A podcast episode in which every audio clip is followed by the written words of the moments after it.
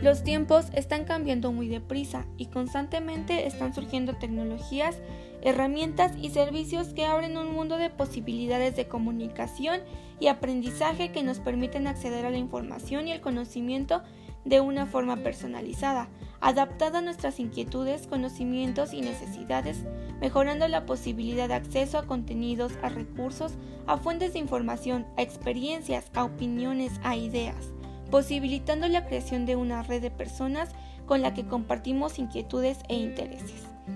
Esta situación de sobreabundancia de posibilidades, que nos puede parecer caótica o incluso inabordable, no debería impedir que tomemos conciencia de cuáles son nuestros entornos personales de aprendizaje, también llamados PLE,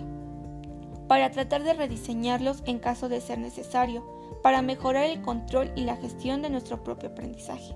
¿Qué es un PLE? Los entornos personales de aprendizaje son sistemas que ayudan a los estudiantes a tomar el control y gestión de su propio aprendizaje.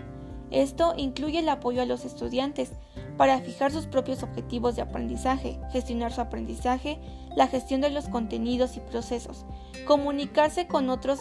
en el proceso de aprendizaje y lograr así los objetivos de aprendizaje. Un PLE puede estar compuesto de uno o varios subsistemas, así puede tratarse de una aplicación de escritorio o bien estar compuesta por uno o más servicios web.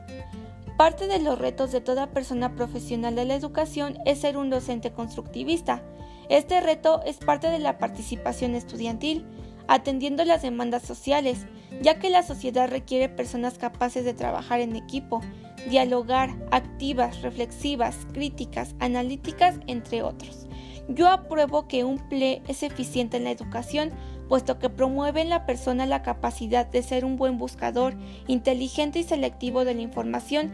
que encuentren los repositorios, banco de datos, bibliotecas virtuales, bloggers, tutoriales, textos